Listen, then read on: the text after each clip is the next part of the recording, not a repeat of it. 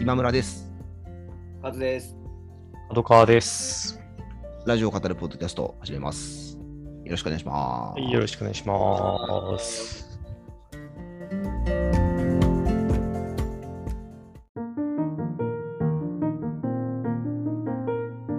ね、最近我々もなかなか忙しい日々が続いていまして ね、もっとじっくりラジオね時間を作りたいなという、忙しキャラで。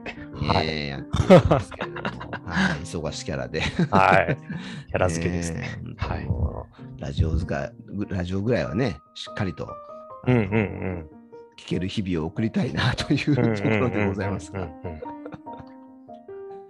まあまあねそ、そんなこと言いながらも、まあ、そこそこ聞けてはいたりはするそうなんですよね。はいなんやかんや、まあ、僕の場合は、その忙しいとはいえ、ほぼほぼ在宅仕事なんで、まあ、ちょいちょい聞いたりとか、うん、って感じではありますけどね。しっかりね、あのーじっくり聞く時間をうん。作っていきたいものだなとうん思うんうんいますがね。うん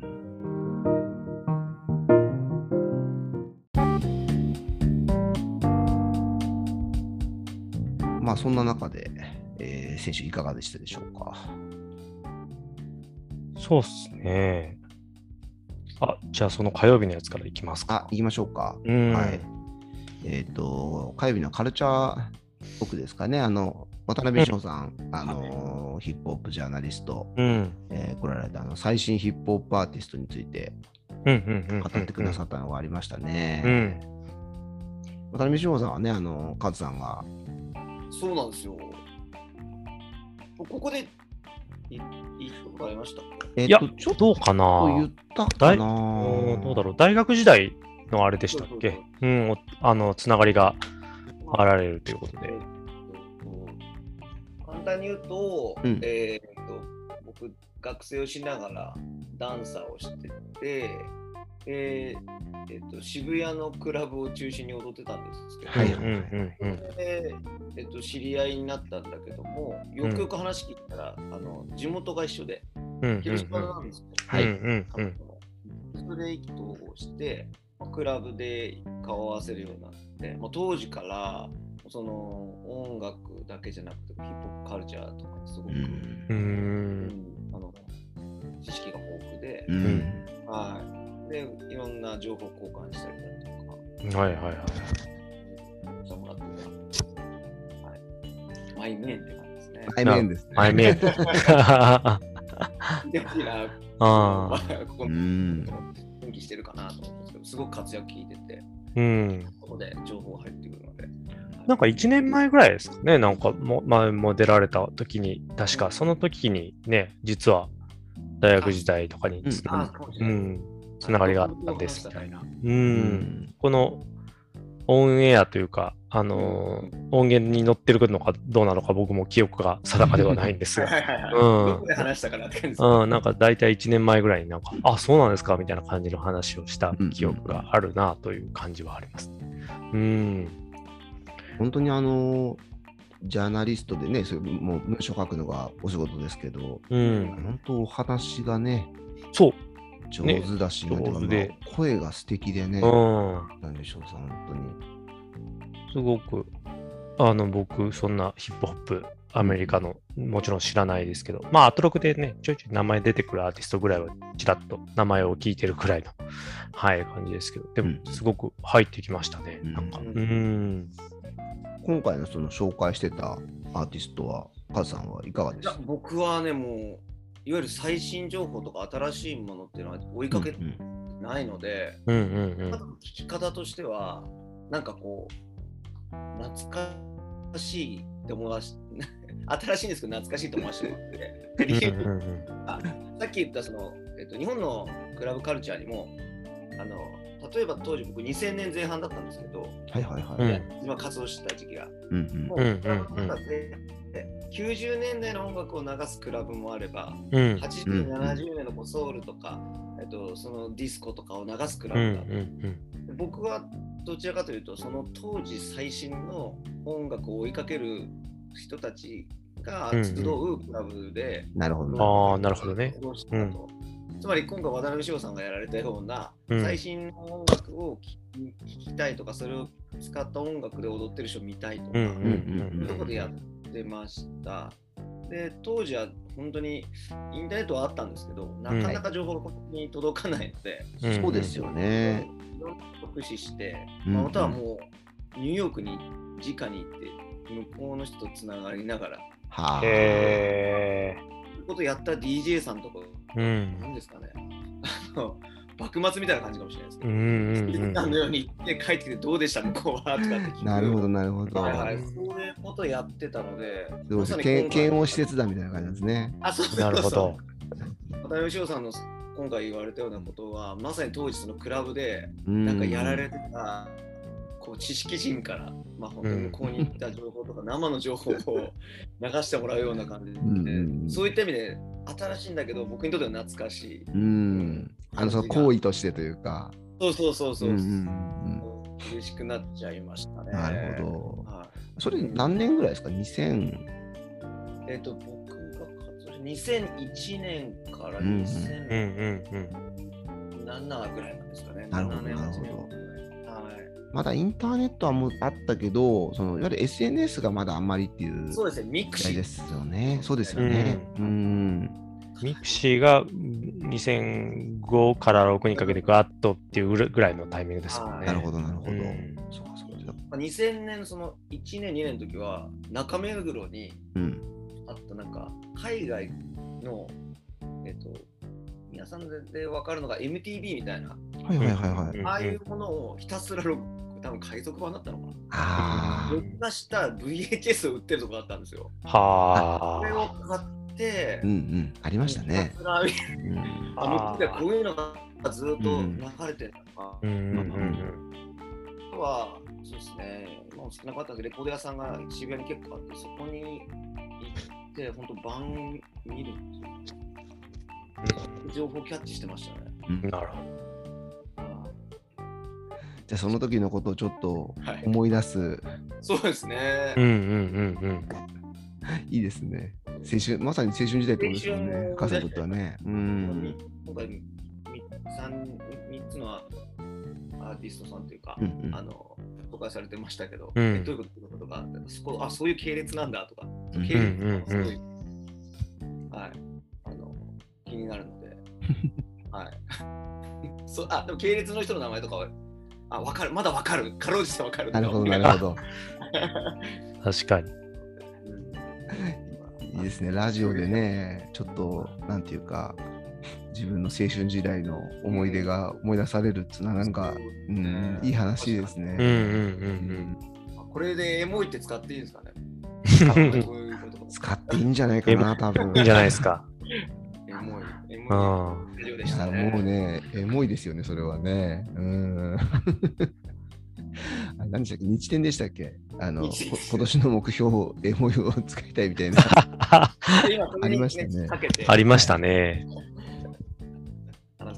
そうか、いいですね。エモい放送。うん。じゃあ、先週のアトロックはエモい放送があってよかったなっていう。うんでもやっぱ、渡辺志保さんで出るってなったら、あって、あの、あ、カズさんのああ、そういう。知り合いの人だってなんかなりますもんね。なりますね。うんうんまたね、まあ、あのある程度、ヒップホップ先生以来でしたかね、今回の登場はね。そうですね。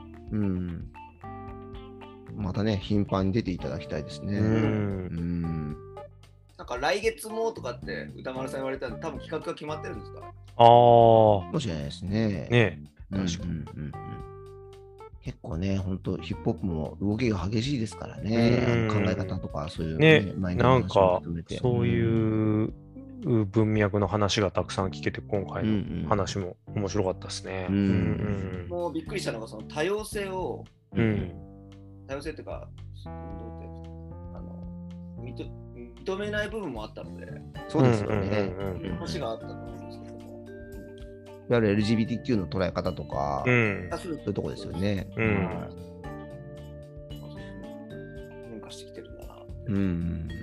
やっぱね、かなりそういう部分に対して、こうちょっと、あの理解がないと言えばいいのか、うん。感じでしたもんね、とあの90年代とかは全く。うん。うん。まあ、理解がないというか、むしろそこをね、あそうこ攻ぎ撃。ぎ攻撃するね。したり、うんなんか、相手を侮辱するためにお前はなんか、ゲイかみたいな感じで言う言うみたいなのがある種の定型 みたいなううん。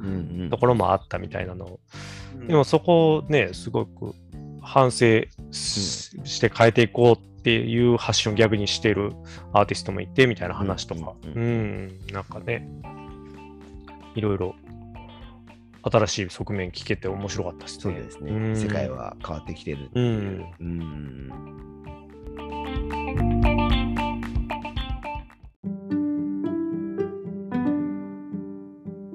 今週あの金曜日にうん。オープニングトークであ、聞けてないな、金曜オープニング。山本さんがうん。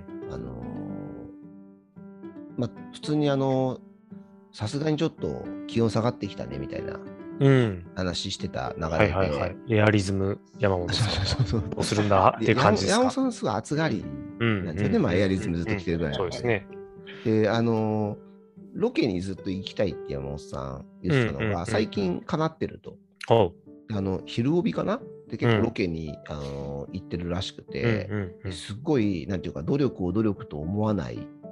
あの楽しさがあってっていう,、もう自分としてすごい生き生きと仕事してるらしいんですけど、うん。ただその唯一気になってるのがそのすごく暑がりなので、うん。あの一回原宿でロケした時に、はいはい。自分はあれ T シャツだったのかな,、うんなん。かすごい薄着だったんですけど、うんうんうん。その後ろ歩いてる人たちはうん。もう結構秋めいてるわけです、ね。ああ。で特に原宿だとこうね、んファッショナブルだから、うんうんみんなちょっと少し先を行くじゃないですか。はいはいはいはい。で余計そうだったと。うんで歌丸さんも、原宿だとそうなっちゃうよねみたいな。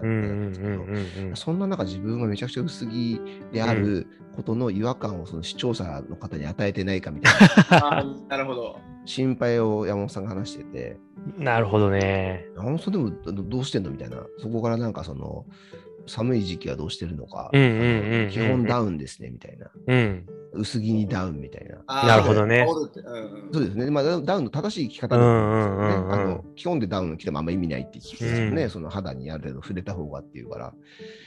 でなんかその後なんかそのダウン、でもダウンやっぱ暑いから、あとうんがさばるから、うん。あのー袖なしダウンをよく着るみたいな。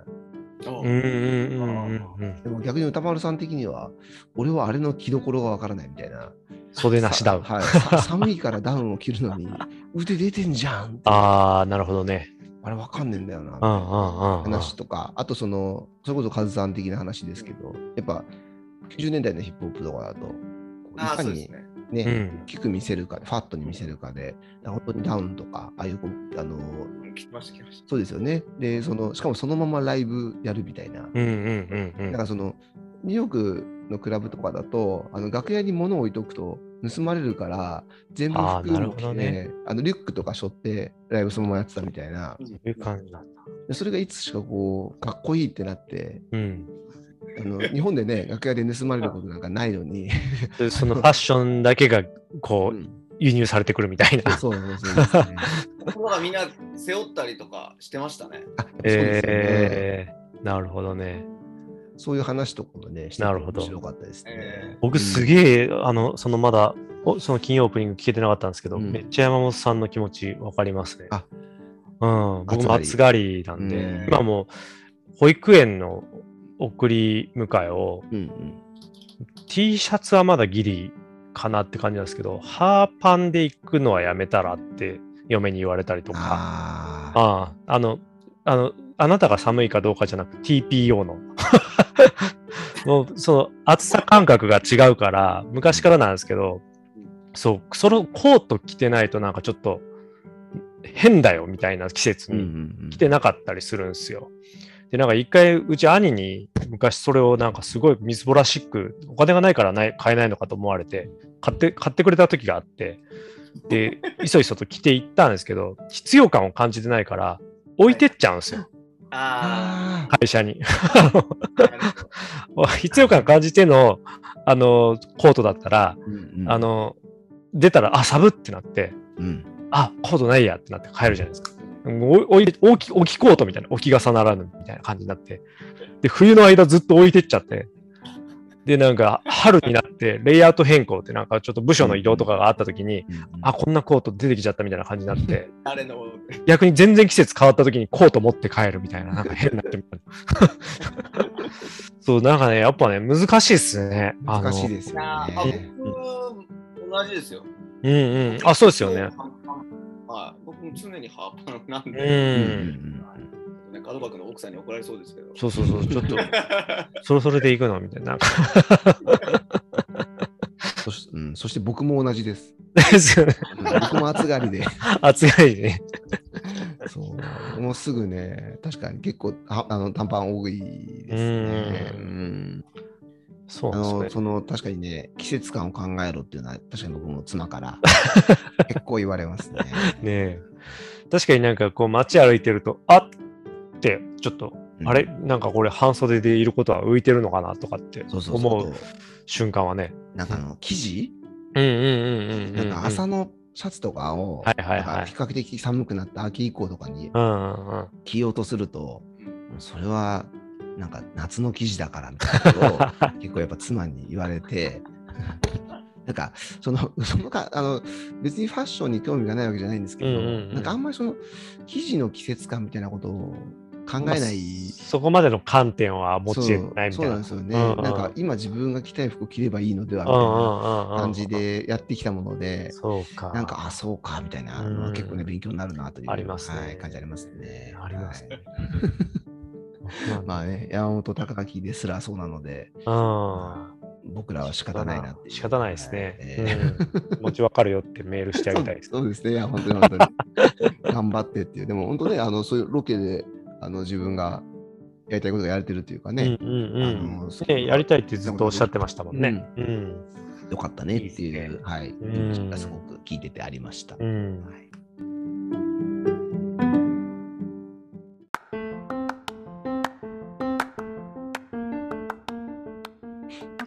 僕なんかはいちょいちょい思い出し出したんですけど、はいはいはい。面白い特集多かったですね、そういえば。うんあのうんうんうん、火曜日の、あ、違う、水曜日か、これは。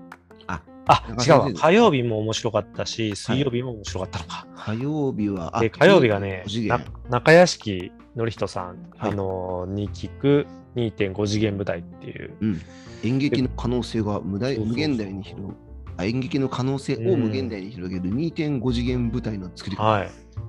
でこの人、この中屋敷さんがそのずっと高校演劇で、あのうん伝説的と言われた贋作マクベスっていうののはいはいはい。作者ああの方で、あれですね、アルプススタンドの端の方の中で、あ、出てきてます、あのーあれですね、主人公が、うん。あのーだま、誰々が贋作マクベス書いたのはいはいはいはいはい。2年生の時だもんね、みたいなあセリフがありました。まさにそのそのの人、その方ですね。そうそうそう。が今2.5次元舞台っていう、要はあのアニメの、アニメじゃない、あの漫画の要は、はいはいぶ舞台化ですね。まあ黒子のバスケとか、そのてまあ古くはテニあテニスの王子様から、テニプリですね。はい、ああるあのあの流れを組んでこう、今黒子のバスケの演出とかを務められていてっていう、んなんかそのね、まあ、舞台作りというか、まあ、ものづくりというか、の話だったんですけど、面白かったですね。その、うんなるほど、なるほど。その作り方として、すごく、ちゃんとこう、原作を上辺だけ読み込むんじゃなくて、本当に原作者の人の前作とか、その作品群を読んで、うんなぜこここの演出をこうしているのかとかっていう意図を組んだ上で同じように消化はできないわけじゃないですか、うん。漫画ではないので、うん。舞台って。で映画でもないので舞台ならではの道具立ての中でその本質をインストールした上でまたどう出すかっていうところにまた全然違うあの創造性が生まれる。なるほど、なるほど。うん、そのね、なんかプロセスの話とかは、めちゃくちゃ面白かったし、うん、なんか、結構僕が漫画原作系の映画とかで、なんかピンとこないなっていう系の作品と、あ、面白いなって思う作品との多分違いとかうんにちょっとつながる部分なのかなっていう。すごいわかりますね。うん。うんだし、なんか、ちょっとやっぱ高校演劇っぽいなって感じもちょっとしますね。うんうんうんうんうん。なんかその、テーマというか題材をはい。どう、あの、一回咀嚼して、そうですね。そのなんか限られたさんとセットの中でどう表現するかみたいなのとちょっと近い感じが。うん。うん。そうそうそう、そうなんですよ。その話はね、すごく面白かあったですし、聞いてないから聞そうなんですよ。その次の日、あの、水曜日うんうんのカルチャートークが、えー、中田、俺な、なんて読むんだろう、ゆ夢な、読み方忘れちゃったな。夢に花って書いて、あ、はい、あの水深ゼロメーはい、トルからの水深0メートルからの、はいはいはい。はい、作者で、えー大学2年生、現在大学そうですよね。ここ演劇で、まあちょっと、あのー有名な作品と。いうか、はいはいをあの作られて、今、はい。高校卒業して大学生になられてるうん。ね。はい。この方の、ね、話もね、まあ、カルチャートークの時間帯だったんで、あの、そんな長くっていう感じではないんですけれども、あのーものづくりの話で、なんか、ちょっとその中屋敷さんの話からのつながりっていう部分も感じる部分とかもあってですね、うん、よかったし、なんか、やっぱ大学2年生で、で、ついこの間なわけじゃないですか、やっぱ水深そうです0メートルで、その水深0メートルっていうのが、その、うーん、まあ、生理で、えー水泳を見学している、えーなんか女子高生、なんか2人の会話劇みたいな、うんなんか、うん。でもそこになんかもうちょっと、そうなんそうそうそうそうそう。で、なんか、すごい、テーマが、あの、滋賀県で実際にあった、なんか女子生徒に対する、その、水泳教養事件っていうのが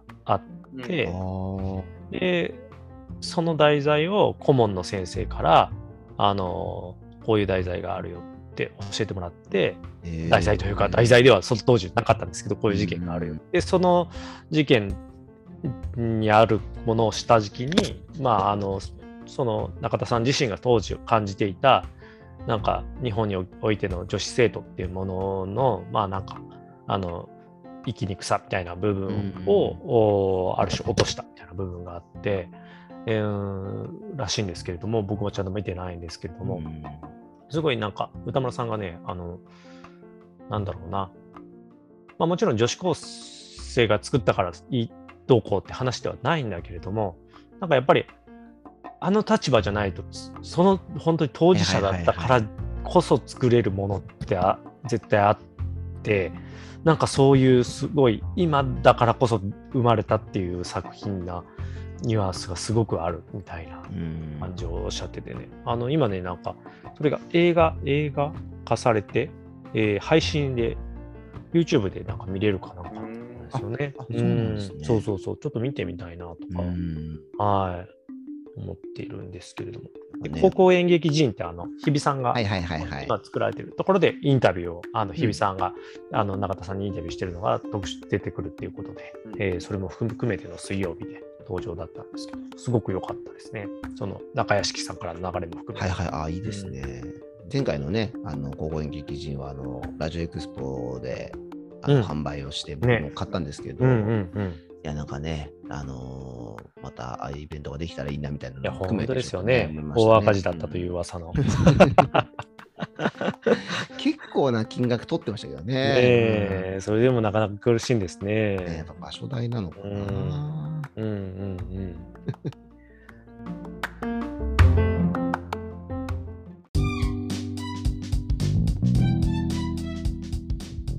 あれですか？水曜日ですか？の特集ですかね。うんう。ん。久しぶりにね、あの振付師のうん田中夏美先生がいらっしゃって、うんもこれは聞けたんですけど、うん。足の、あの、推しの健康を願えないやつは今すぐここが出ていけ特集っていううんね。あの、竹中先生が書かれたアイドル保健体育、はい。アイドル保険タイプ。うん、あの、ね女性アイドルの、あの、まあ、特にその女性的なですかね、うんうんうんあの、体についての、はい。あのまあ、生理不順とか、ねはい月経不順とかも含めた。はい。うんなかなかね、竹中先生以外で、あのそういう、書けないのかもなと思うような、うんあの本だなと聞きながらも感じましたし、あの普段ね、こう、おい、歌丸みたいな、特集が多い中、はい。今回非常になんていうか真摯に、あうん。の真面目にすごく語られてましたね。そうですね。すごく、もちろんね、僕もなんていうか、やっぱりなんどこまで言っても男なので、うん。分かってない部分たくさんあるなと思いますし、非常にあのいや、まあ、確かにもうよく考えたらそうだよなって思うことがうんうんうんうんあの多々ありましたね。ううん本当まあある種アイドルっていうところだとよりそこがまああのないものにされてすごくそこが問題になるっていう話もあるんですけれども、まあアイドルに限らずそうですね。なんていうかあの特に男性側はこう知らないということをまず知るところから あの初めてねちゃんと向きあの知っていくというかはいことが必要だなと思いましたね。うんあのーまた最後にね、竹中先生が、うんあのーこれで新しい知識を知って気になって、あのー推しと直接、ね、握手会みたいな時で、あのー話せる、あのー機会があった時に、うん。あのそういう話をするのだけじゃ絶対やめろ。ね。話をしてましたねすごくねプライベートな話だ。そうですね。だし、うん。まあいやいい注意こう喚起してくださったなと思いましたね、いやね。絶対するやついるなと思いました、ありそうなね、ううんん、悪意なくやってしまいそうなそうはい、LINE の話ではありましたね。うん。なかなかあのーなんていうかあれだけハードなことやっててうん。その本当にコンスタントという言葉ではちょっと言い表せないぐらいうん。凄まじい活動をされてるわけじゃないですか。特にね、うんあのある程度売れてる方なんですけどは、いや本当大変ですよね、まあもちろんねあ本当にさっき加藤さんがアイドルだけに限って話では、あのないのだと思うんですうん。けど、うん。あとちょっとあの話してる時ので印象的だったのが結構あの K-POP の人とかは、うん。あのもう10代の頃からいわゆるなんていうんですか研究生的な感じでうん。表舞台に出る前に、体作りからねそ。うですね、うんやってあの世に出るうんこ。とになるからあのそういう準備期間があるけど日本の場合はそのオーディションとか、それこそオーディションがこう番組形式になってて、うん。うん。あの終わって即デビューでそのままのな数ヶ月後にはあのデビューシングルみたいなうんうんうんのが多いから、そういうこともできなくてみたいな話もしてね。そういうなんかもう本当に構造としてあのある種ね体を苦しめてしまってる部分がうん。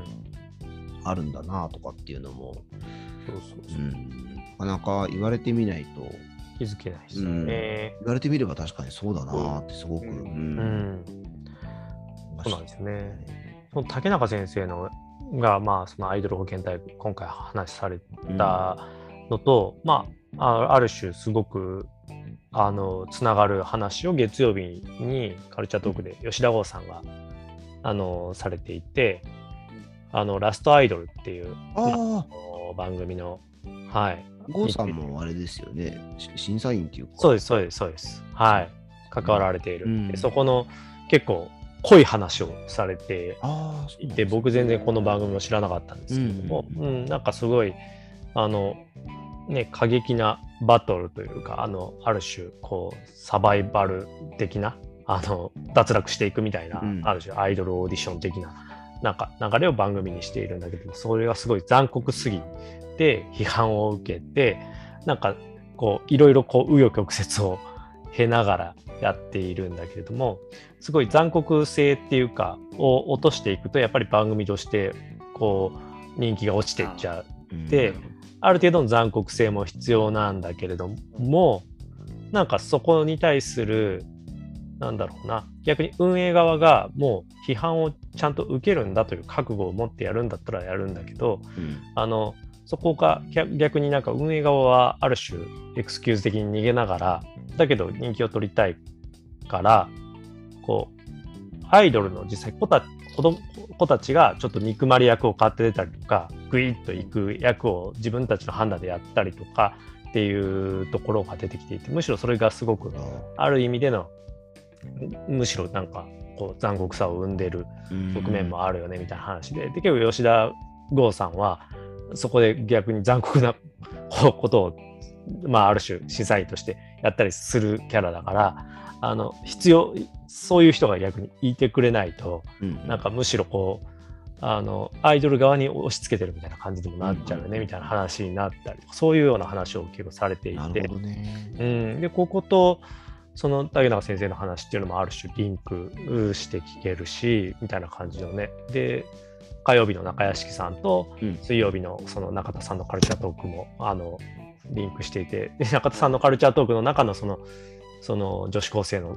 生理と水泳の問題っていうところと竹中さんの話もリンクしてる、なんか今回今週結構ねいろんなところがなるほど。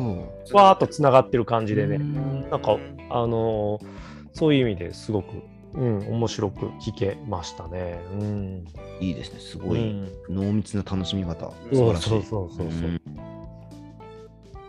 あんま聞けてなかったのかなと思ったんですけど、よく考えたら、あの、今週息子と二人旅してる間、息子が寝てる間、ずっあと車の中でラジオかけてたから、意外と聞いてました。結果としては。なるほど。うん。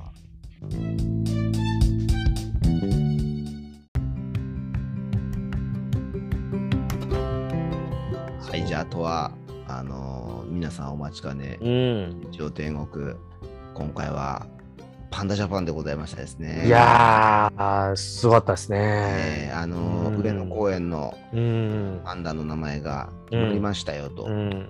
いうところで、あのー日曜天国、毎回パンダの名前の予想を、うん。えっと13人でしたかね、はい。パンダジャパン、あジャパンの本当に精鋭がうん集まって、あのー予想してますけれどうんも、うん。あのーその結果発表と、うん。はい。まあ、おののの、まあ、ちょっとね、残念ながら、あのうん。ー当てられなかったので、なしということで。そね。うん。あの反省の弁を聞くとうんいう、そうそう うん。そうもう。あのね、あの、毎回、あの、飛行機雲も、あのね、そうですね。はい。松任谷由実さんの飛行機う雲あと、じゃら由美さん、はい、に乗せて、反省の弁が流れる。あのーそうですね。しあの結局シャオシャオとレイレイというはい。名前に、うんうんうんあのーなったということで、あのーあれですね、あの、うん。ダイジェストが流れましたね。うんうんうん。まずね、あのー予想のね予、想の時のね。はい、あの、うん死者ものを歌に乗せて、あのーあれの時点でもうね、本当最高でしたね。うん。いや、まあ、相変わらず、あの編集センスとかも最高っすよいやね。、本当本当。含め。うん。必ずしも順番通りじゃないし、あとあれですよねそうそう、放送で流れなかった部分もうん。あの流しましたね。あうんの名前がちょっと出てる部分とかもあったし。いやいやいやいや。本当ね、皆さんのね、反省の弁も最高でね。最高でしたね。いや、本当に。あの反省の弁まで含めてワンパッケージですからいや、ね。本当ですよね。もうあのシャオシャオっていうのはね、暁っていう文字を2回繰り返して、うん。うんレイレイがあのつぼみという文字を2回うん繰り返すっていう名前でしたけど。漢字もね、がね、なかなかこう、ちょっとねそうそうそうそう、あの、こっち、やっぱ、日本人感覚でいくと、パッと出てこないこのそうそうですね。うん。特にね、あのレイの方が、うん。あの日本だとつぼみはやっぱりライと呼ぶうんうんのが多いから、うんうんうんでレイだとあのやっぱり令和のレイが、ね、そうね。イメージしちゃうから、出ましたよねそう。ですよね、日本の言語をあの入れることはないんじゃないかっていうふううんうんうんに皆さん予想されたみたいですね、うんとかってね、安住さんも言ってましたけど。なんかなね、暁、何でしたっけ？なんか暁のに照ら照らされて、なんかつぼみがみたいな、なんか一枚の水水墨画のようだみたいな、あの反省の面でね、あの美し的な表現をされてる方もいれば、はい。あの方やね、みんな大好き、あの散骨イラストレーターさんは、あの9文字という、あのなんか、なんだっけ、間違ったゴールにシュートを打ち続けていましたみたいな。そそういうレベル感でもないんだけどな。そうです。シャオシャオ、レイレイ。え、結局偶数ですか？みたいな。頑張って覚えます。いや、本当ね、音大は素晴らしいなと。うん、さすがですね。ねなんかあの、な散骨イラストレーターさんがどういう予想をするかっていう新しいゲームが始まっていて、何でしたっけ？令和、なんでしたっけ、れ令和姫だるまみたいな、そうそうそう、そんなやつ、そう。ですよね。うんあの予想されてますけどみたいなことを伝えたら、いや、なんか、令和とか使うのあんまり好きじゃないみたいな 感じの反応されてましたね。言ってましたね。もうさすがとしか言いようがない、うん。素晴らしい。いや、本当になんかあのね、あの、あ、あれですもんね、あの、さらにあの、アニメさんは、ザ・タイムの中でも、そう。そう、なんか、かね、あのーこの、ま、リスナー、リスナーネームまで含めて、ね あの、かあのうちの番組でやっている、ラジオ番組の方でやっている予想はこちらですみたいな形で、こう、ね、出てました一覧がよ出てますね。うん。あずみさん含めて。え、一覧が出てましたよね。本当、うんスリーピングスパイじゃないのかっていう。感じの、あまあ、まだね、実名じゃないからの出せる。あそうですね、そうですね。うん。本当の森のゆきさんとかね、あの、うん。本当に惜しかった。いや、ねそうなんですよね。最後に、えっと、さすが。どっちでしたっけ？シャオシャオだってだったですかね。レイレイの方でしたっけ？レイレイの方でしたかね、ねなんか、あこの一応残しててってね、いうね悩んだ候補の一つだったということで、皆さん本当にね、真摯に、あのー向き合ってらっしゃっ本て、当ですよ。いやもう、ん、これはね、毎回やってほしいなと。本当にね、思いますけれどもね。何事かと思うと思うんですけどね、本当あのタイミング的にね、あのちょうど安住さんがそのザ・タイムを初めて1週間うん、やり通してのあの そうだ。日曜日の放送だったので、もう前の週にね、あのもう安住さんがあのに日天で語られた、うん。そのザ・タイム、本当はやりたくなかったみたいなことをうん。こういろい。ろおっしゃってたのが、もう、全然満を持してじゃねえよっつって。すごいこう駆け巡って、もうねいなんいくらでもなんか記事にされて駆け巡ってたので、もう手ぐすね引いてもいろんななんかネット記者たちが聞いてたと思うんですけど、月ずっと。パンダの話しかしないっていうね。僕一応チェックしたんですけど、はい。あのパンダジャパンだけでね、10時32分まで言ってましたね。うん、でその後あの今週のメールテーマはこちらですよねですよね。いや、あれは本当にね、ネットニュース記者泣かせのね、ねえ。素晴らしかったです、ね。本当そのね、いろいろあって疲れてんだよっていうぐらいしか、あの、うん匂わせてないっていう。本当本当本当 それぐらいでしたね。ね、さすがでしたね。なんかあの、名付け親になるという行為みたいな話も。ちょっとされてましたよね。あの近所のあの有力者のおじいちゃんみたいなのに、うんうんあの名前つけてもらうみたいな文化がありましたけど、はいはいはいはい。やっぱそうすると、その、ね、つけてって言われた側も嬉しいし、うん。でつけた子供がどんだけうるさく騒いでても、うんなんかあのさしょうがないなみたいなうん。感じになりますよねみたいな、その方がねこうあのーコミュニティとして平和なんじゃないかみたいななるほどね。話されて、うん最終的にあの番組も番組名なんか別にある種考えようによったらどうでもいいから、うん。あの幹部に決めてもらって、うんうん。あのあ、言っそうだ。長続きする言ってましたね。終了のハンコ押されねえんじゃねえかみたいなうんうんうん話してましたね。うん、なんか、なんなんて言ったら、なんか、なんか本本気、本気8、あなん8割じゃないな、えっと、なんか、言ってましたね言って。ましたね。う。うんん。あそこら辺も含めて、さすが安住氏という感じうんでしたけれど。うんうんうんうんね、あのーメールの方でも、なんか、テーマ何だったんだっけな？なんかあの、マジック見に行って、うん。でなんか、その、なんだっけな、マジックの、その、すごい信じてくれてる人だったんですよね。うん。なんだっけな、なんか、ちょっと詳しいの忘れちゃったんですけど、で、その、いいお客さんだね、みたいなうんうんうん。感じで、そのマジックのネタバラシ的な話を、はいはいあの、はい。バーって散々、アニメさんしたあげく、あの、16歳からのリクエストで、はいキングヌーの白日をかけたんですよね。はいはいはいはいはでなんかまさにそのマジックのネタをこう白日にさらすみたいな つながりを感じて、いや、さすがだなと思ったんですけど、で、あの、ツイッターのタイムラインでは、あの、若い人からのリクエストだ、最近の曲だって言ってわかい。あ、そんな感じなんだ、ツイッターのタイムライン。やっぱね、昭和の曲が流れることがそうですね。ね、この2020年とかの曲ですよね、白日とかね。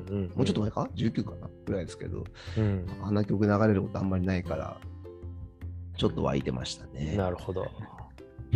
なかなか最近の曲確かにね、触れないですよね。ねうん、本当にね。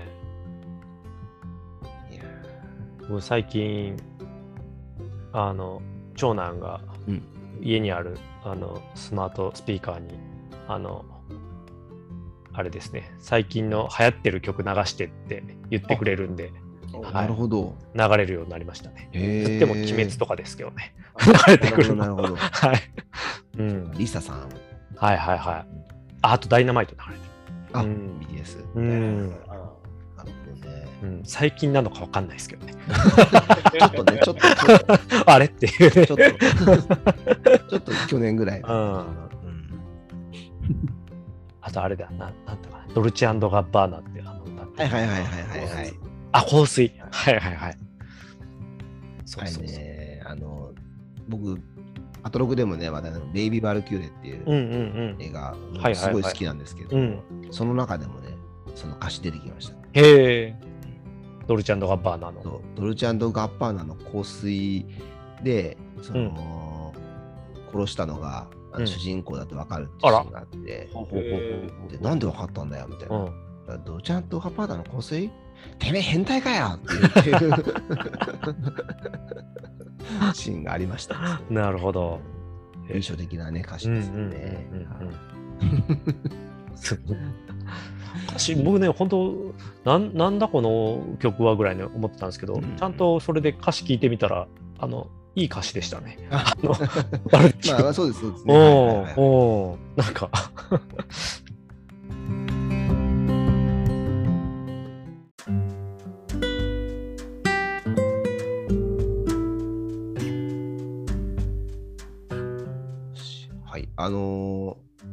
先週ちょっとうん。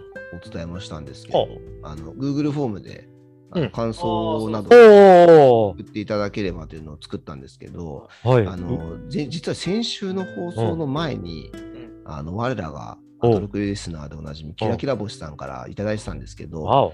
あの朝の時点で僕ちょっと気づかなくてですね、なるほど。えあのちょっと今更ながら読ませていただければと思うんですけど、えーキラキラボルさん、アトロクの第1回キノコ総選挙、最高でしたね。こういうのを待っていました。うんなんとなくゆるーくキノコの話をしたい富山由紀子先生と 思いのほか勝ちすぎた池澤春菜さんのコントラストが最高で笑えました。